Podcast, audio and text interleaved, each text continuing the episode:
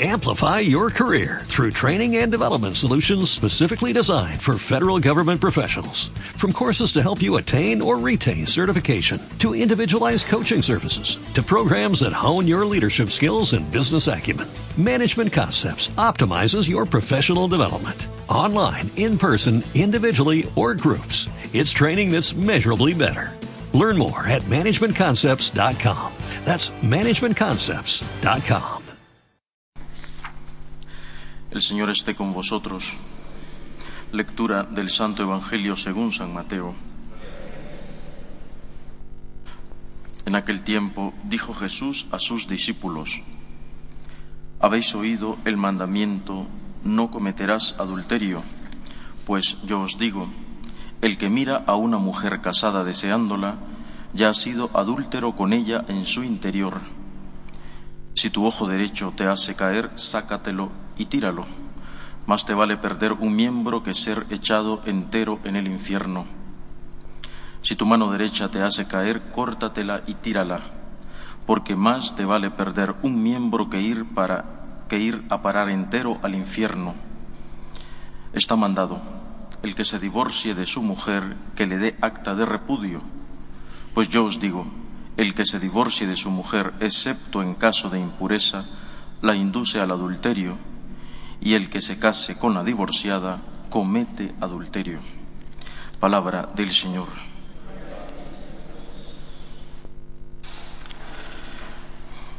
El barro, la tierra, el polvo, siempre ha estado presente en la historia de la salvación.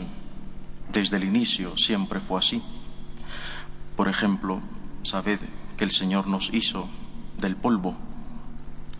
El mismo Jesús eh, hacía ciertos milagros valiéndose de la tierra, del polvo. Cuando van a apedrear a la mujer adúltera, a la pecadora, que todos le quieren matar tirándole piedras, Jesús está escribiendo en la tierra, ¿no? Vamos a morir y nos vamos a convertir en polvo. El polvo siempre está presente. Y hemos escuchado en la primera lectura a San Pablo que este tesoro lo llevamos en vasijas de barro. ¿Cuántas veces hemos escuchado esta palabra de Dios? Dice San Pablo, el tesoro del ministerio lo llevamos en vasijas de barro.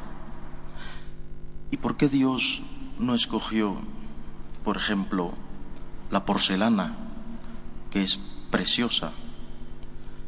¿Y por qué Dios no escogió, por ejemplo, el mármol, que es precioso? Quiso para nosotros el barro. El barro tiene al menos dos características. La primera, que ya todos sabéis, es una materia que viene del suelo, de la tierra.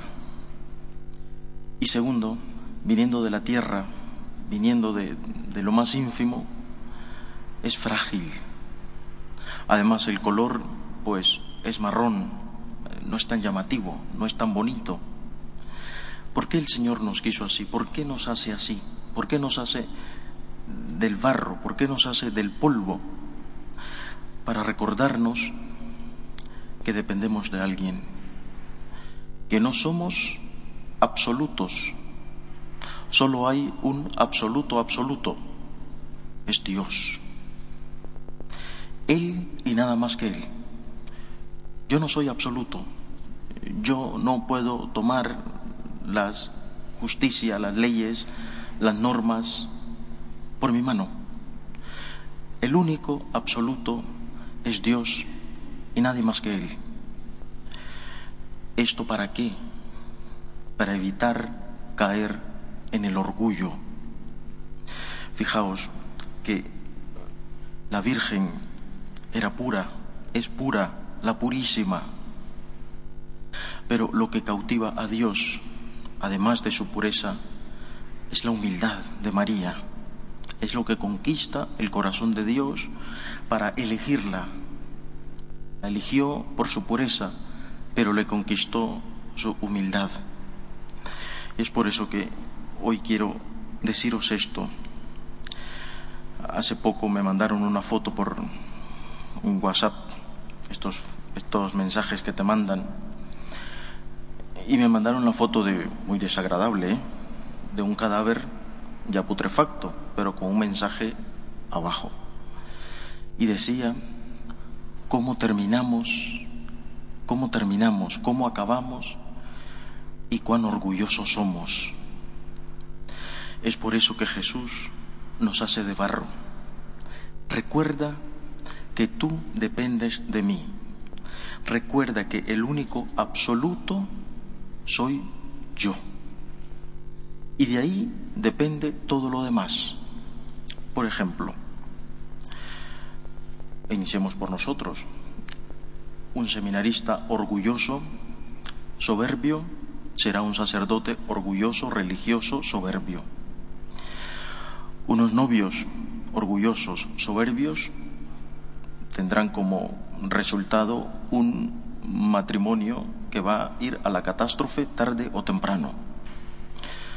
Unos amigos soberbios, orgullosos, tendrán una relación orgullosa y soberbia que tarde o temprano van a estrellarse.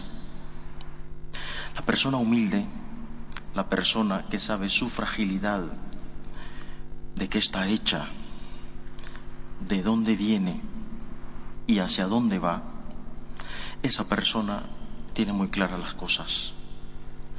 Sabe que las obras buenas, todas las que haga, no las hace Él, las hace Dios. Y esta es la segunda cosa que os quiero decir. Fijaos que el bueno siempre va a tener un peligro. El soberbio ya es soberbio, ya está en el peligro.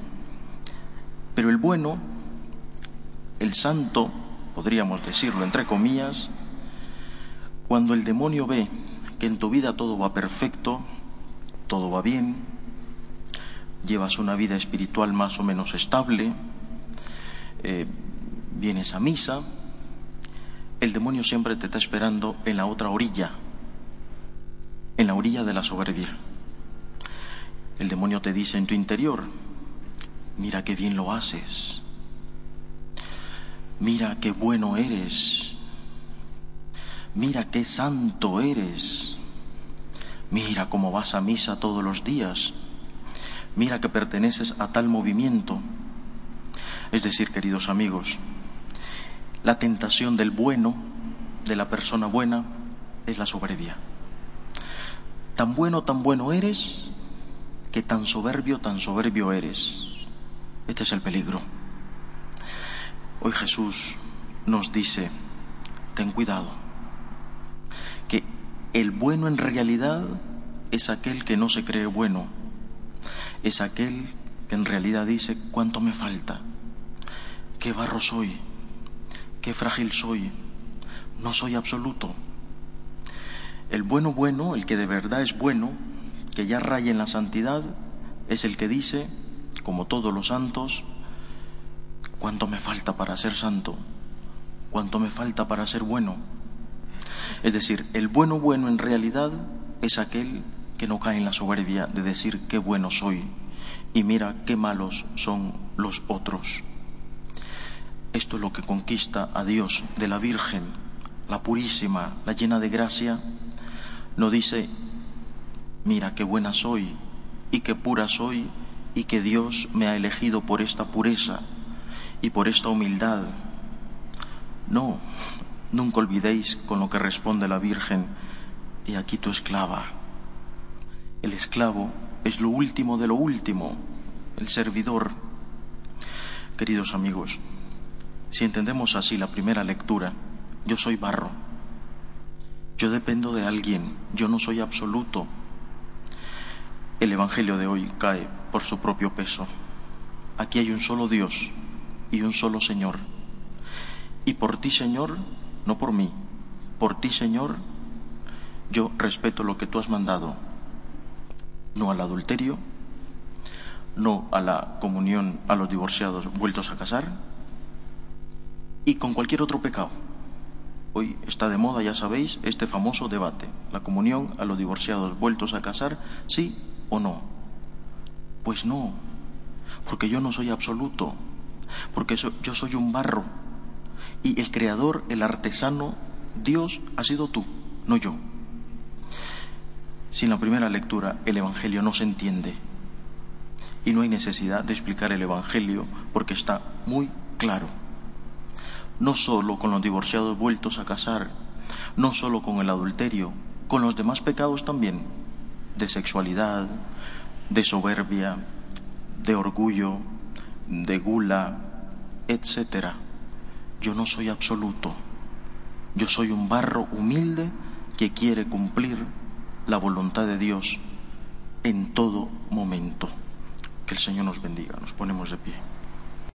Amplify your career through training and development solutions specifically designed for federal government professionals. From courses to help you attain or retain certification, to individualized coaching services, to programs that hone your leadership skills and business acumen, Management Concepts optimizes your professional development. Online, in person, individually, or groups, it's training that's measurably better.